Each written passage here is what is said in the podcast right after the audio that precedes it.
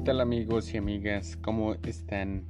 Algunas personas con concentraciones de colesterol y de lipoproteínas perfectamente normales también sufren aterosclerosis, aunque no lo crean.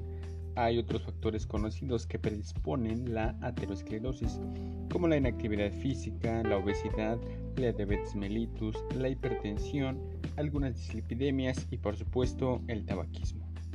La hipertensión, por ejemplo, duplica como mínimo el riesgo de la enfermedad coronaria aterosclerótica. De la misma manera, una persona con diabetes mellitus corre por lo general un riesgo mayor de presentar una enfermedad coronaria.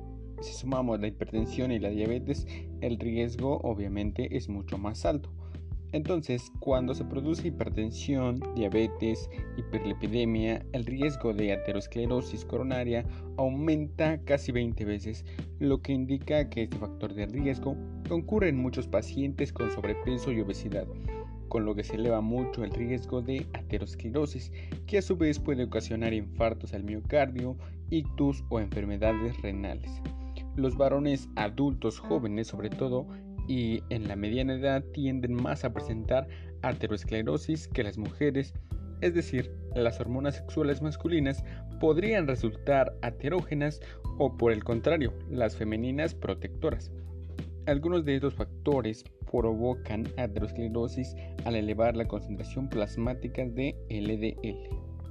Mencionábamos que la hipertensión también produce aterosclerosis también por un daño al endotelio vascular y otras alteraciones de los tejidos vasculares que predisponen al depósito de colesterol.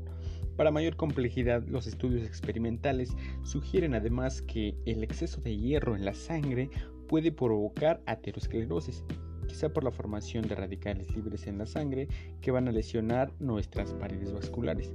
Casi una cuarta parte de todas las personas poseen un tipo especial de LDL llamada lipoproteína A que contiene una proteína adicional y que casi dobla la incidencia de aterosclerosis, aunque aún se ignoran algunos de estos mecanismos.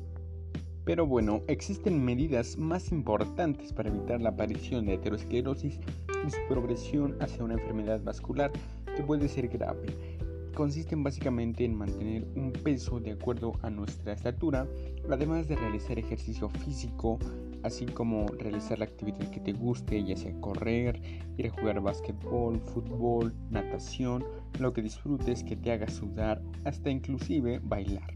Además de tener una alimentación que contenga sobre todo grasa insaturada con un bajo contenido en colesterol, por ejemplo el aguacate, eh, los frutos secos, además del pescado que contienen omega 3 y 6 que te van a brindar los nutrientes que tu cuerpo necesita.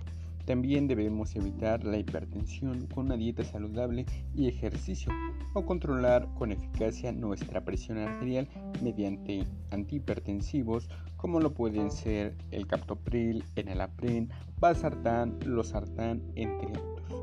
Además, debemos controlar nuestra glucemia si es que somos diabéticos mediante un tratamiento ya sea insulínico o con otros fármacos, como puede ser la metformina. Y por supuesto, evitar en la medida de lo posible fumar. Se han demostrado diversos medicamentos que reducen los lípidos y el colesterol del plasma, como la pravastatina, el besafibrato, que ayudan a prevenir la aterosclerosis. La mayor parte del colesterol sintetizado en nuestro hígado se transforma en ácidos biliares y se secreta de esta manera por el duodeno. Luego, más del 90% de estos mismos ácidos biliares se reabsorbe en el ilion terminal y se utiliza una y otra vez en la bilis.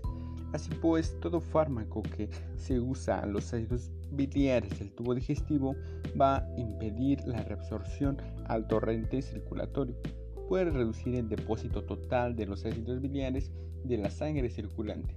De esta manera, una cantidad mucho mayor de colesterol hepático se transforma en nuevos ácidos biliares. Como consecuencia, la simple ingestión de avena, que se une a los ácidos biliares y forma parte de muchos cereales de nuestro desayuno. Además, va a aumentar el porcentaje del colesterol hepático que produce nuevos ácidos biliares en lugar de formar nuevas LDL y placas aterógenas.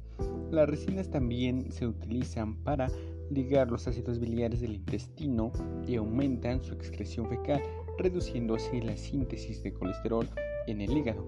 Otro grupo de fármacos llamados estatinas van a inhibir por competición la hidroxilmetilglutaril coenzima A reductasa, que es la enzima liberadora de la velocidad de la síntesis del colesterol. Y bien, esta inhibición reduce la síntesis del colesterol y aumenta los receptores hepáticos para las LDL y suele reducir los valores plasmáticos de estas lipoproteínas de un 25 a un 50%. Las estatinas probablemente ejercen otros beneficios que ayudan a prevenir la aterosclerosis, como una atenuación de la inflamación vascular. Hoy estos fármacos están muy difundidos para el tratamiento de los pacientes con una elevación de cifras plasmáticas del colesterol. En general, los estudios preliminares muestran que por cada descenso de colesterol de las LDL de un miligramo sobre decilitro en el plasma, la mortalidad por cardiopatía aterosclerótica disminuye en un 2%. Por tanto, las medidas preventivas resultan sin duda útiles para reducir la incidencia de los infartos al miocardio.